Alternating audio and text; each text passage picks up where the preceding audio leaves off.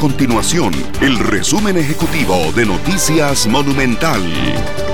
Hola, mi nombre es Fernando Muñoz y estas son las informaciones más importantes del día en Noticias Monumental. Los transportistas que pretendan ingresar a Costa Rica por la frontera deberán de someterse a una prueba de COVID-19 de manera obligatoria y esta tendrá que dar negativo para que puedan ingresar al suelo costarricense. Este es uno de los nuevos lineamientos que ordenó el Ministerio de Salud y que rige desde este viernes a partir de las 3 de la tarde.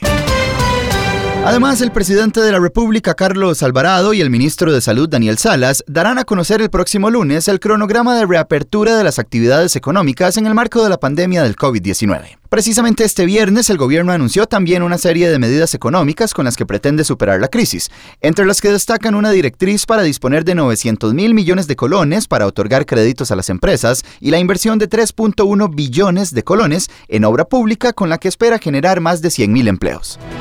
Estas y otras informaciones las puede encontrar en nuestro sitio web www.monumental.co.cr. Nuestro compromiso es mantener a Costa Rica informada.